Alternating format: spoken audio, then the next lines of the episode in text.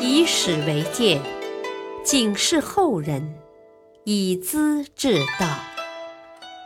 品读《资治通鉴》，启迪心智。原著司马光，播讲汉乐。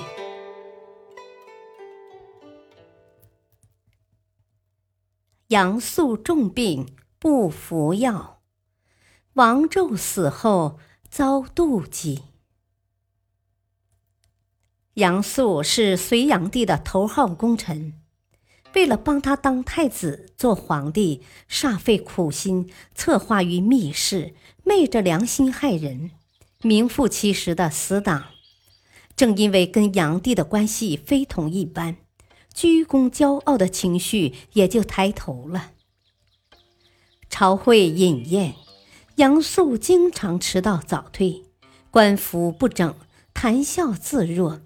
眼里没有皇帝，炀帝记在心中，但口里不说。不久，太史令仰观天象，说楚地一带有大人物要死，是不可避免的灾祸，不然国家就会有难。炀帝马上封杨素为楚公，让他去接受上天的安排吧。果然，杨素生病了。炀帝又是派御医诊视，又是送去皇室珍贵药物，殷勤极了。背后叫人观察病情，巴望他快死。杨素位极人臣，富贵到顶，什么都拥有了，心里便想得开，不愿吃药，只想顺其自然。他常跟老弟杨约说：“啊，我是不必再活下去的，但也不想提早死，绝不吃皇上的毒药。我死之后，你们可点小心呐。”杨素病死了，寿终正寝，葬礼十分热闹风光，埋在华阴的祖宗坟场。炀帝好像拔掉了眼中之钉，跟进士们说：“啊，杨素如果不死，将来一定要灭族的。”杨素的儿子杨玄感心中有数，只因家世显赫，朝廷官吏多是父亲的部属，关系还不错，表面上没跟皇帝搞僵。其实心里老大不快，只想造反。炀帝出征高丽，杨玄感上书说：“啊，我们家受朝廷的厚恩，没能报答于万一。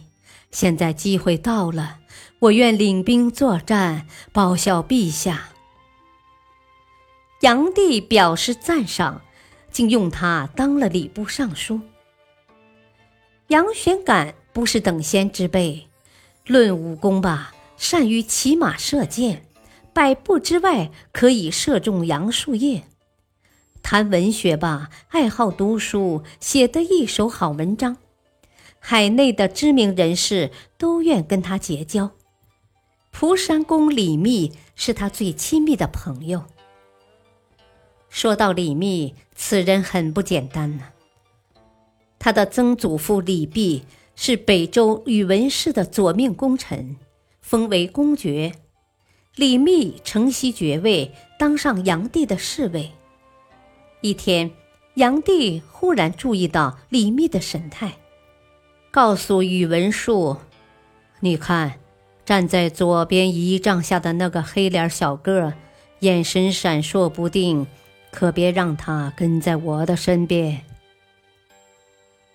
宇文述暗中提醒李密，他随即借生病辞职了。李密住在家里，不跟朋友交游，专心读书。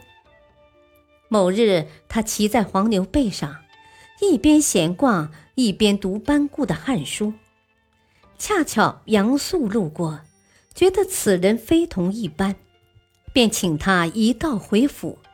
谈起天下形势，简直是不谋而合，特别投机，当即把他介绍给儿子玄感，好好跟李先生学习，他的眼光和见解你是差得太远了。杨玄感和李密互相定交，切磋学问，成了知心朋友。杨素死后，杨玄感很是憋闷，总觉得受人欺负。其实不过是阿谀奉承的人少了。李密经常劝他说：“啊，说话做事本来应该讲求实际。”何必要别人装腔作势讨好呢？你不能因为自己地位高就轻鄙别人，也不能因为别人不说奉承话就觉得是对自己的侮辱。杨玄感听了很受感动，但他终是受不了杨帝的猜忌，也看不惯朝政的腐败。当杨帝第二次讨伐高丽时，杨玄感负责后勤供应。驻节离阳时，决定起兵造反。他挑选出健壮的民夫五千人，船夫三千人，杀牛宰马，结盟起义。可惜力量不够，最后失败。所有的亲朋好友和支持者都被抓住杀死了。只有李密无影无踪，没有下落。炀帝叫御史大夫裴运、东都留守樊子盖等人组成专案审查组，清理杨玄感的党羽，并且明确告诉他们：杨玄感算得什么呀？他登高一呼，跟着干的就几十万人。由此可见，天下的人太多了。多了就要聚众作乱，只有杀光一个不漏，才能警告后人呐。樊子盖是有名的酷吏，听了这话，血液都在沸腾，决定从重从快打击造反的人。十天之内杀了三万多人，所有的家属充公做官奴。这次冤枉死的占大半，另外还流放六千多人。